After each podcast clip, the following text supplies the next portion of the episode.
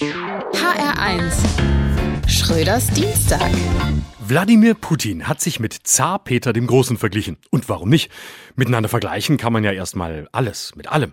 Wenn sich ein angeblich demokratisch gewählter Präsident in der Nachfolge eines Monarchen sieht, dann sagt das ja schon mal was aus über sein Demokratieverständnis.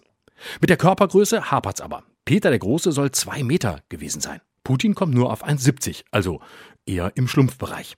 Aber Zar Peter hat im Zuge eines Krieges einige Gebiete Schwedens dem russischen Reich hinzugefügt. Und weil Putin ja erklärt hat, er sei in die Ukraine einmarschiert, um sie zu entnazifizieren, muss man annehmen, dass auch damals schon Zar Peter Schweden eigentlich nur entnazifizieren wollte. Rein prophylaktische Maßnahmen also.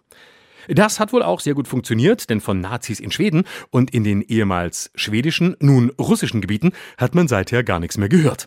Ich denke aber, wenn Putin sich Chemnitz und Halle noch einmal einverleiben möchte, gäbe es im Westen weiterhin große Bedenken gegen die Lieferung von schweren Waffen in den Osten. Die Nähe zu Peter ist für Putin, dass auch er nur etwas zurückholt, was einmal zu Russland gehört hat. Vielleicht wäre es ja gar nicht schlecht, wenn man das Prinzip des Zurückholens legitimieren würde. Siehe Tankrabatt. Da könnte man mal etwas von den Mineralölkonzernen zurückholen und ein bisschen was von dem, was die in den letzten Jahren dem Autofahrer so abgepresst haben. Kann man da nicht sagen, Putin und Lindner sind im Grunde auf der gleichen Wellenlänge? Nun befürchten die anderen ehemaligen Ostblockstaaten, dass sie die nächsten sind auf Putins Rückeroberungsfeldzügen. Und Olaf Scholz befürchtet, dass er nicht genügend halbrelevante Minister hat, um sie dann statt schwerer Waffen in all diese Länder zu schicken. Vielleicht kann man einfach Claudia Roth zur Solidaritätsbesuchsministerin ernennen. Viele Minister haben deshalb schon jetzt Atteste eingereicht, dass sie nicht in Länder reisen dürfen, die im Krieg sind, schon gar nicht im Krieg gegen Putin, den Mittelgroßen.